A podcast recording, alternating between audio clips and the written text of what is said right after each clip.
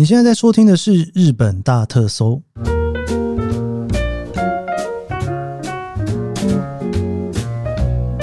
欢迎收听《日本大特搜》，我是 Keith 研究生。今天是二零二三年令和五年的九月十五号，星期五。哇，这个九月已经到了十五号嘞，不知道大家现在觉得凉快吗？因为你知道，我这三个礼拜都是备档哈，因为我从九月四号开始出国哈。那这几个礼拜的节目，我必须要在出国之前就全部都录完。现在的天气其实还是一个热到不行的天气啊！我今天录音的当下，北海道已经三十六度了，然后东京也是热到哦，不知道说什么才好。但是呢，大家听到现在这个节目的当下，应该已经是秋天快要到的感觉吧？哈，理论上日本的天气都算蛮准时的，大概在九月二三左右的秋分之日。东京会开始吹起第一阵，真的是秋风哦。那现在呢？不知道诶，如果提早秋天来的话，现在应该已经算是蛮凉的了吧？哇，夏天要结束了耶！不知道大家会不会有一种惆怅的心情吗？还是说，终于这么热的夏天要结束了呢？不知道是什么样子的心情哈。今天我要跟老田来聊游轮，这也是日本大特搜这个节目第一次来聊游轮哦。我其实一直不太敢坐游轮，因为我很怕晕船啦。我自己之前呢，在从九州坐到大阪的这一段走濑户内海的船，其实我都有点晕。所以我那时候住在美国的时候，大家都说你要不要去坐坐阿拉斯加游轮、迈阿密游轮、去波罗的海哈或什么的哈。我其实一直都很想去，因为实在是很便宜啦，在美国坐游轮那个。真的是超级便宜，尤其你如果一个人坐也是更便宜哦。但我就是一直有点害怕晕船，不太敢坐。现在有点后悔了。离开美国之后，发现游轮好像没有这么的容易做到，然后价格也比较高哦。所以呢，我在今年应该是四月左右吗？哦，四五月的时候看到。老田他来到日本坐游轮的时候，我就很兴奋哈。我那时候哈就敲老田说哈，我们是不是来聊一下游轮？因为呢，我自己没有想过在日本搭游轮，我也没有搭过哦。可能大家有听过那种历经游轮，就是从基隆出发三天两夜，走了冲绳就回来的。但是那时候老田搭的游轮呢，其实是美规的那种游轮哦，就高科技的游轮，在上面有各式各样非常分析的东西，我看了觉得超心动。这是什么样奇怪的黑科技啊？你在游轮上面，你不管在哪里点个餐，送餐的人员都可以找到你。我觉得实在太太有趣了哈！而且在日本东京，你就可以上船，而且你上船之后呢，你一路可以停一些东京啊，也不是东京，日本的城市，你可以下船去逛逛那一个港口，再继续往下哦。我觉得对于一些台湾人来讲，说不定是一个蛮有吸引力的一个玩法哦。总之，我就把老田抓到东京来聊游轮然后，如果你从来没有坐过游轮，而且你又非常想要在日本坐坐看游轮的话，哦，今天这期节目我觉得你应该会觉得很精彩。我觉得实在太有趣了哈！我们今天就来跟老田一起来聊在日本搭游轮。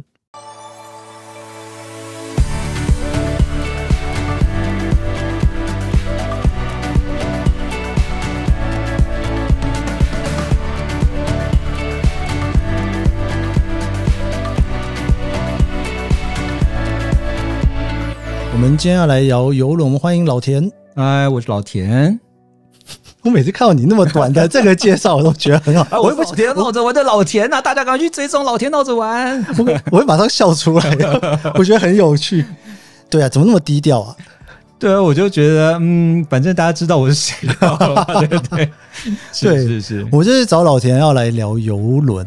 因为呢，我其实常常看到老田在他的那个粉丝团在分享游轮的讯息哦。然后我自己是从来没有参加过，我连住在美国那段时间都没参加过。美国不打游轮太可惜了啦！哎呦，我就是一个什么船都可以晕的人，所以都不太敢，你知道吗？对对。因为我以前搭那个在东京开那个濑户内海啊，从那个九州到大阪，对我都在车上晕到不行，船上面。然后我朋友说。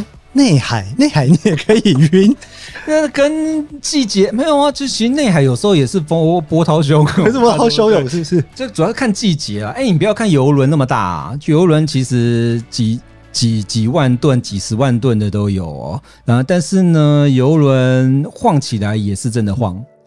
对，所以我不敢说它不晃哦。我先跟你说，我不敢说它不晃，因为我真我曾经有搭过很晃的。然后你有晕船吗？呃，我不太会晕船，但是就你不要从事一些会让自己晕的事情，比方说，比如说我这次我就是在船上拼拼图。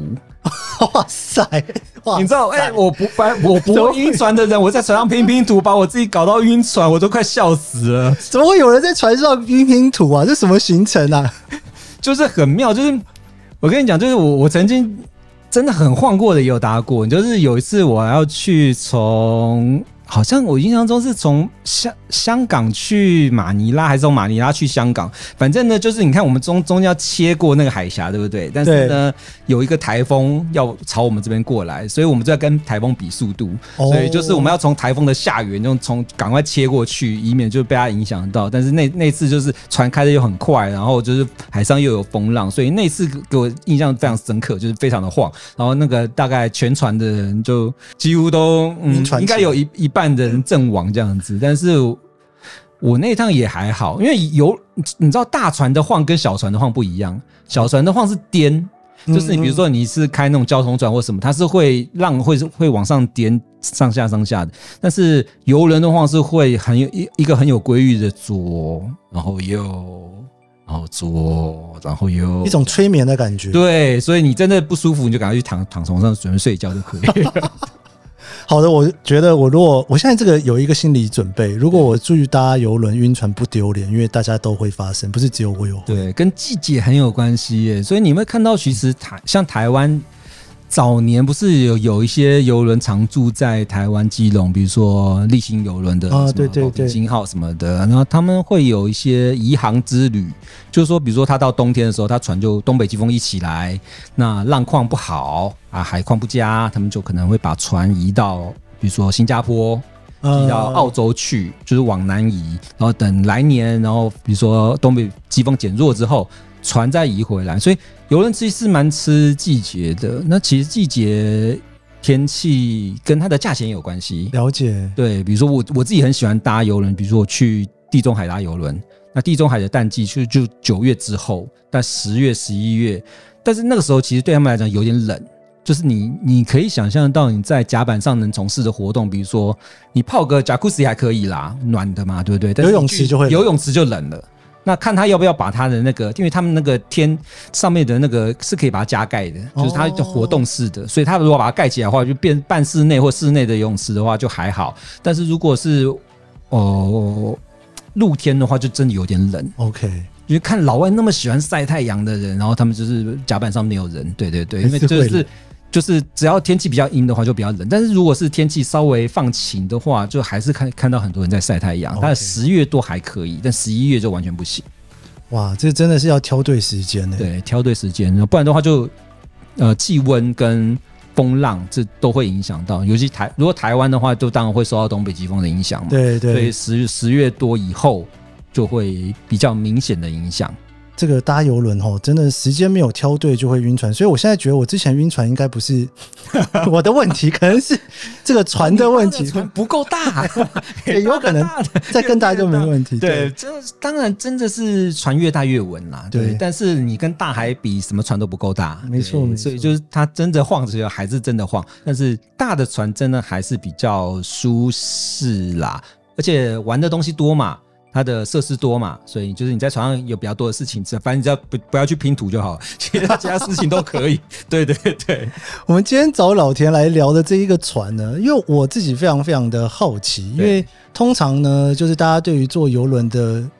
那种想象哈，就是比方说阿拉斯加游轮啦，或者是中南美的游轮啦，也是去很多国家啦，对，地中海的游轮啊，对。但是我真的没有想过，原来日本也可以搭游轮这样玩呢。对啊，对啊，对啊，日本有游轮啊，而且日本的游轮。就是比较知名的就是钻石公主号嘛，对。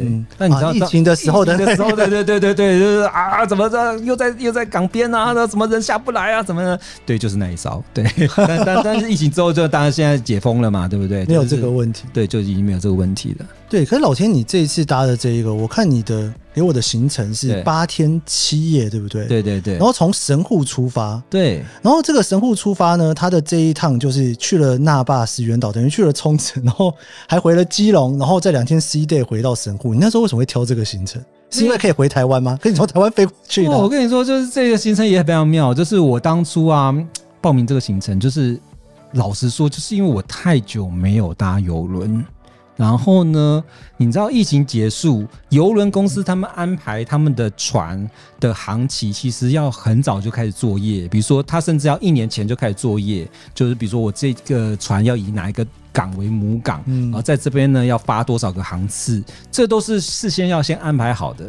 所以，变成说他没有事先安排好的话，台湾，所以你会感觉明显感觉到今年台湾的游轮不算多，可能、哦，可能比如说像有一艘，比如说 Costa 的那个沙伦纳号啦，或者说名胜世界在高雄那边也有，但是明显跟以前比起来，就是国际游轮来的数量并不多，少很多。对，因为它这是要提前规划的。还有就是说，欧美现在游轮整个就是复苏，然后非常的旺，所以他们有很多的大船、新船，其实都留在欧美。没有空开到亚洲来。没有，没有，完全没有空。所以能能把找来的，可能就是有一点年年纪的船，但是有翻新过，然后就是觉得还不错的。但是很多大的船、新的船，你也想要搭的话，就是在国国外搭，就是尤其是欧美。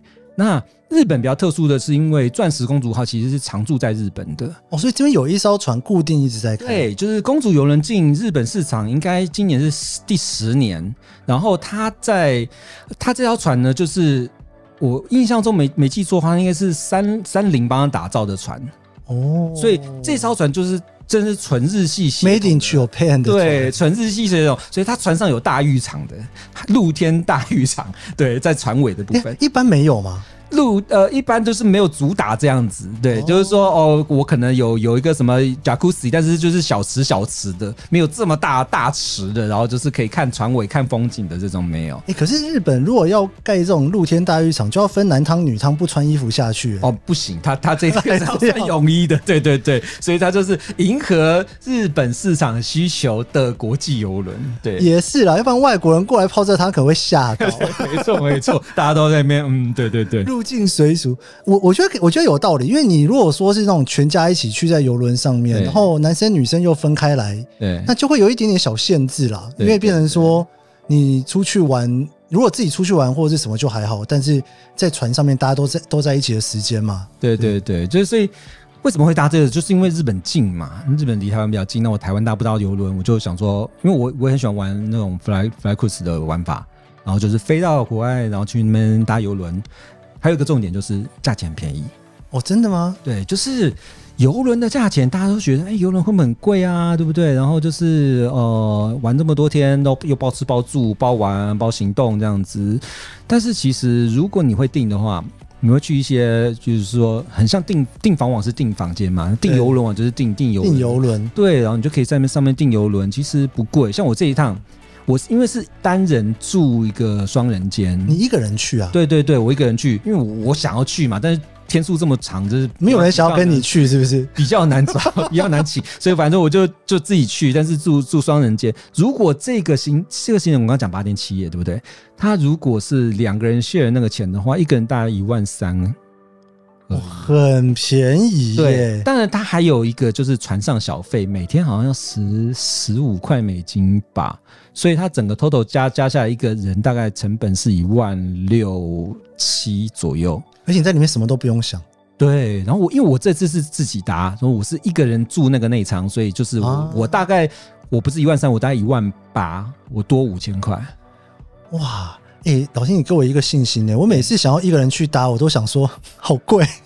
你觉得还好是不是？反正可是一个人有一个人好玩的地方，不用管就就比较自由啊，对对对，而且在船上有针对一个人的时候，就举举办的单 单身 单身联谊派对，对对对老田，你有去联谊吗？呃，但是我没有去啦，我没有没有市场了解，因为就是、嗯、我观察了大概日本日本游轮市场的年纪普遍普遍不低啊，对，所以我就想说啊，这个行程我就去去做别的事情了，对对对，哇，我我以为我可以听到那个老田参加联谊的过程。没有没有没有，很妙，就是日日我我观察我看日本这边我那那那趟行程大概平均年龄应该我趟大部分应该有四五十以上了吧？对，年轻人真的老实说不多，有的。有，但是不多。对，诶你觉得像你一样这样子一个人搭的有多少？在国外其实蛮流行的，嗯对，在国外蛮流行，甚至他他会给你一些优惠，他会有一些特别的优惠。在在日本比较少诶、基本上都是家庭，嗯或者说就是情侣、夫妻、父子吗？还是什么？反正我都我都看过，对。然后比较多的就是夫妻啦，对。但你一个人搭，我看你照片还是照好照满啊。他们是有帮你拍照的服务吗？没有啊，就自己拍啊，自己自己自己很好玩啊，而且我到处帮别人拍啊，到处去认识朋友啊，对对我想说，他们有他们有派一个人专门在那边寻来寻去，然后帮你拍照没。有没有没有，我就就很棒，就是因为就是反正玩游轮嘛，他都他心情都很轻松，然后对大家就觉得反正每天都就在上面就吃吃喝喝很开心，然后所以其实你要在上面，如果你是一个不不怕不惧生，然后你就嗯喜欢想认识认识人的人，然后你去那边认识人也可以啊。所以基本上就是不需要参加联谊活动，因为八天都在联谊，就是因为我看到上面有有阿公也是蛮蛮蛮活跃的啊，有没有？阿公就是跳交际舞哦，也是 也是在那个 妈妈群里面也是跳的很开心，有很厉害。对啊，就是阿公那边跳交际舞，就觉得哎、诶他们是认识的吗？因为我会去观察嘛，哎、认识的吗？好像不是哦，好像就就是。就是因为他们上面有很多活动，比如说哦，这个是跳舞的时间、演奏的时间，然后他就是去跟人家在那边跳舞啊，人家有跟他跟他跳舞啊，所以就是一个很放松的环境，所以在上面玩的大家都很开心。我看你这一次的这个行程是从神户出发，然后马上就到冲绳去了。对，所以它这个行程是不是本来就是尽量让你在海上没有要多停太多点的概念在？它其实游轮玩法就是你基本上都会希望一天都可以停到一个城市，嗯，然后你在这个城市会可以帮你留至少八个小时上下，你可以有时间去岸上观光。当然无法很深度，就是时间嗯对没错有限，但是至少你可以在这边走走看看，然后去吃吃个东西，逛逛市场什么的，买买东西，其实都是够用的哦。而且跟大家讲一下，就游轮其实是一个很妙的交通工具，它是不限重量的。哦，所以早年就比如说台湾立新游轮有在开的时候，立新游轮现在已经没了，因为疫情的关系。但是早年有在开的时候，我听过人家去冲绳啊，去去石原什么搬搬冰箱，有必要吗？有要搬搬水波炉啦，水波炉也是可以搬，就是很重的东西，因为它不限就把它当搬家公司就是了。真的啊，哎、你不要开玩笑哎、真的，我之前有看过一个新闻，就是有一个美美国的，好像是年轻人，他反正他要搬家搬去英国之类的，然后他就是订了一个游轮的套房，还是一个阳台舱之类的，然后他就把他的东西装箱，然后一箱一箱就是扛扛上去。哇，他就是用那种用那个跨洋的游轮来当他的搬家公司，你知道吗？因为他不限重，嗯因为游轮是这是游轮的玩法之一，所以有一些人会去日本扛电器，也会用这个方方法来玩。OK。哎、我想要来聊一下这整个八天对你的体验。对如果我们今天没有聊完八天，我们还会下一集继续聊下去，所以我们就我因为这个对我来讲非常非常的新奇。然后我之前在跟老田在对这个题目的时候，老田就一直很兴奋，很想讲，我说你不要讲，我 我一定要录音的时候现场听，因为我太想知道了。对，没问题。因为其实你知道，从神户港出发这件事情，我觉得就还蛮特别的，因为神户港嗯就是一个日本非常重要的港口又是一个很漂亮的一个港口。对对对所以，你们上船是在几点的时候上船的？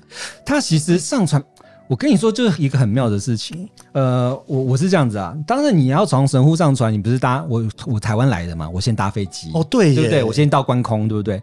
那关空有个很妙的地方，就是可以坐船到神户港。就是这个，因为我以前我一直知道有这个东西，但我从来都没有体验过。因为我到关空，我就是要去大阪嘛。对对对啊，然后我就，我都是去京都，没有去大阪。啊，你也是，反正你就是一 也是有路要要开进去嘛，对不对？所以你的路线一定是一开始就开始往北走啊，你要去京都、大阪，去去哪里都可以。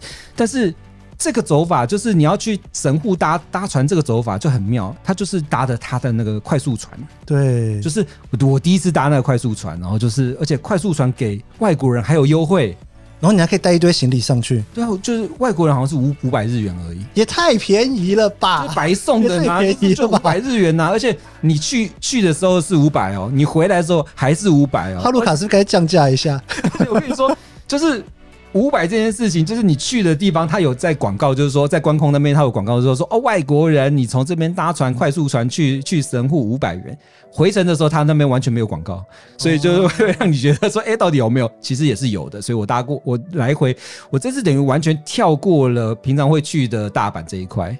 你等于下了飞机就开始坐船，完全不坐车了啦。对，就是直接穿过去，半个小时我就到神户啦。我不用绕上去嘛。所以我到了神户之后，其实它停泊的那个高速船的那个码头，其实离它的那个那个捷捷运站嘛很近，所以它其实有接驳车。但是你到了神户之后，你也可以不搭那个接驳车，如但还还是搭好了，还是搭好。但是我因为我在那边拍照，所以我错过了乘那个车，然后我就拉着我的行李，然后去去那个港口，去去捷运站，嗯，因为它的捷运站的位置是在，你知道，就是神户它不是有一条延伸出来的线吗？对对不对？所以从它延伸出来的线，它其中的一站，你是从神户拉行李是可以到神户机场，然后从那边上那个电车，然后在中间，然后就到那个码头，然后从那边上哎，船。所以这两个码头不是同一个码头啊？不是哦，所以你还是得移动。对对对，高速船这是停那个就是一般接呃交通接驳的这个大型的国际游轮，吨位太大了，所以它是停在就是游轮码头站那那边。OK OK，对，就是在中间这个延延伸线的那个游轮码头站，然后你从那边下去之后呢，呃，你刚问我说就是可以上传的时间嘛，对不对？其实它从下午开始就已经可以上传的。哦，但是很妙就是呢，其实公主游轮在这几年，尤其是疫情期间，它把很多东西都变成电子化，或者说你用 App 去可以操控。然后它是最近还设计了一个，这几年设计了一个很妙的东西，叫做勋章，就是公主游轮的勋章。你说你在里面有没有被认证成一个公主？不是，当然没有公主勋章，公主游轮勋章，它是一个圆圆的东西，然后它有磁力，它有磁力，然后它这东西是代替什么呢？代替就代替以前的船卡。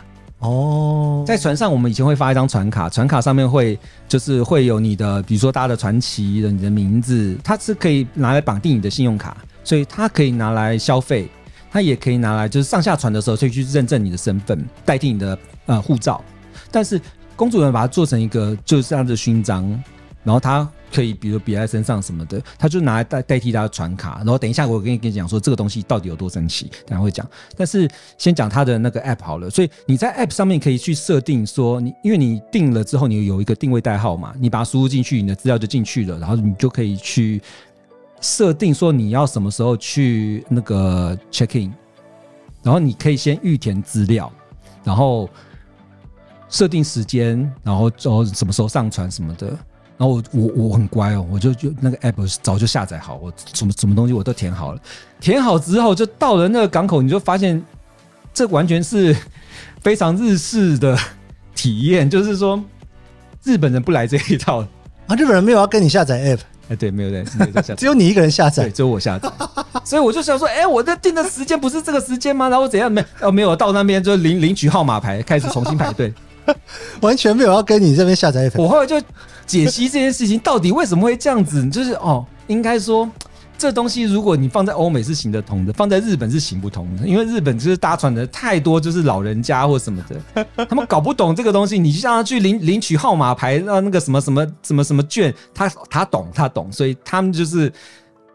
你到那边领号码牌，然后就是时间到了之后，他用人工的方式帮你去 check in，OK，所以你其实他们当初设计那个 app 也也可能就是为了节省人力嘛，对不对？对对就是让你就节省减少接触，节省人力。但是一切到了日本之后又行不通，你还是要有人来服务，所以在最后就变成说，哦，OK，好，我还是就是领了号码牌，然后时间到我，然后就就排队进去，然后就是比如说，哦，今天是呃的七十一号的。呃，拿拿到号码牌的人，然后就是进去排队，然后就是人工办理，对，了解就最后变成人工办理。对哎、，所以你上船之后，因为你是晚上，差不多晚上上船嘛，就开始吃下饭了，午下午就上船然，后马上上去第一一件事就吃饭就可以。吃了，一上船马上就开吃，马上就吃汉堡，我就马上就 po 文，就是说哇塞，我等了这个汉堡，等了等了我三年了。为什么是汉堡？对哎你在日本不吃一下定时吗？怎么一上？船到什么吃的东西都有，对对对，上去就吃了那个汉堡，吃了个冰淇淋，就觉得哇天哪，就是好好梦寐以求，这几年都没吃到的这个口味，这样子，对对对，就觉得很怀念，而且。从日本离港的时候很妙，就是日本这个实在是礼数做到足，你知道吗？日本很喜欢做这种，就是比如说你饭店离开的时候，不是跟在门口跟你挥手挥手，挥到看不见，有没有？挥到你就是车子已经转到了第几个路口，已经看不见他，他才会走之类的。码头也来搞这一套，哦，你说码头那边跟手跟那个船挥手，对，他就找了找了那个高高中乐队，有没有？在在码头那边欢送哦，然后就是还有旁边的还有摇旗子哦，挥手哦。啥拜拜拜拜，然后大家就在那边奏乐哦，然后就就是你当你船开走之后，就慢慢慢慢离港嘛，对不对？然后就是哇，那边就是演奏啊，然后挥手啊，然后离情依依啊，哇塞哇，这个这个礼数我在其他国家是没有看过、哦，这个然后你居然在这么浪漫的情况之下，不吃个日本定时沙西米，跑去吃汉堡，呃，没有，是啊，现因为有有什么东西，我就吃什么东西嘛。船上的其实呃，钻石公主可以吃的东西很多哦，就是有有什么汉堡类的、薯条类的、西式的餐点，然后也有 buffet，这都是含在你坐船的费用里嗯，面。对，全部包含。然后就是什么东西都可以吃，就可以一直吃。所以我那时候去吃，吃完之后还有时间去听他们欢送嘛，对对对，哦所以在在听他们欢送，对。所以第一天基本上就是在船上就就离港，然后就熟悉一下船上的环境。然后如果你要预约的话，你也可以趁这个时间预约。哦，比如说一些活动，船上的有餐厅是免费的，有餐厅是付费的。那公主系列我很推荐大家去吃牛排 哦，哇，想到牛排可以吃到饱，我就觉得很开心。哦，牛牛牛牛排是付费的，哦不是吃不能吃到饱？是不是？不能吃到饱，但是哎呀它的牛排比脸大，它的牛排超大一个的，就是在公主游轮上面吃牛排是一个非常有意思的事情，因为它它那个仪式感也是很足。他有给你神户牛吗？呃，没有没有那么好，但是是个他会让你选部位，哦，这是应该是美国牛，我印象中把一个类似餐车，它一个盘子端出来，然后里面就放了五六种、六七种的肉，大超多，每个都超大块的，然后比你脸还大的肉，然后就放在你面前让你选，你要哪一个部位的肉，然后要几分熟，你要搭配什么什么夏威夷什么火山盐，你要拿搭配什么盐，对，就让你选。选完之后呢，OK，他就去去煎，所以。在公主游轮一定要去吃它的牛排，虽然它是付费餐厅，但是因为它只要付一个定位费，我印象中应该也是不贵，应该十几二十块美金吧之类的，OK，呃还是二三二十九吧。对，反正就是差不多不会超过台币一千块，但是你吃到的这个肉。这个分量绝对是在岸上大概对两三千的牛排的这个价值，现在讲的这个大小，我觉得一个人吃，我可能要外带。他绝对吃不完，我就吃得超饱。你有外带吗？那，但呃我没有外带，但我就真的吃不完。对，所以船上有这样子的，比如说它还有那种寿司店，所以有付费的餐厅可以 OK 单点的，呃，也有免费的餐厅，免费就是吃把费嘛，对不对？不止，还有吃正餐的。哦，有吃铁板烧吗？呃，铁板烧餐厅有一些船有，这这一家有好像没好像没有看到。，对，但是呃，它有正餐餐厅，我很推荐大家真的要去吃这这个餐厅。是为什么？就是它其实就是一道一道上的，它是从呃前菜啊、比如说汤，汤，然后主菜哦，然后还有面包、嗯拉拉、主菜、甜点，一道一道给你上。然后因为它是针对日本的客人嘛，哦所以它会有一些日式的餐点，比如说日本的那个什么豆腐啊、味增啊什么的，反正其他的餐点在它的 menu 上面会有一个固定的栏位，就是它每天都会有的。那其他另外有些就是每天不一定会更换的。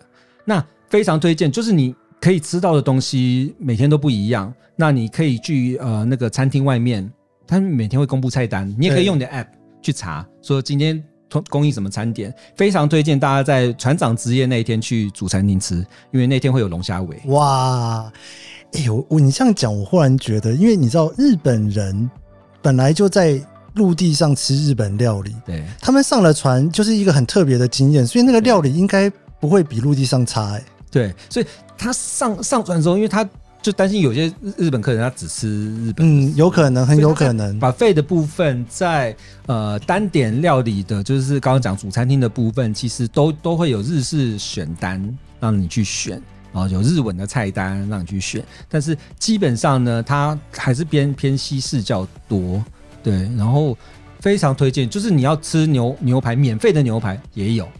对，所以就是选择很多，然后你会看到，你会觉得就是公主游轮在日本十年呢、我觉得他把就是这一块教育的非常的好，怎么讲呢？就是仪式感很足。哦、你会看觉到，就是他们来主餐厅吃饭，没有一个人，比如说穿穿个泳衣呀、或者说什么铺穿个什么刚刚刚刚去游泳啊、湿哒哒或什么，没有没有，每个人都是正装出席，甚至包括了其实有很多，比如说船长之夜，就是。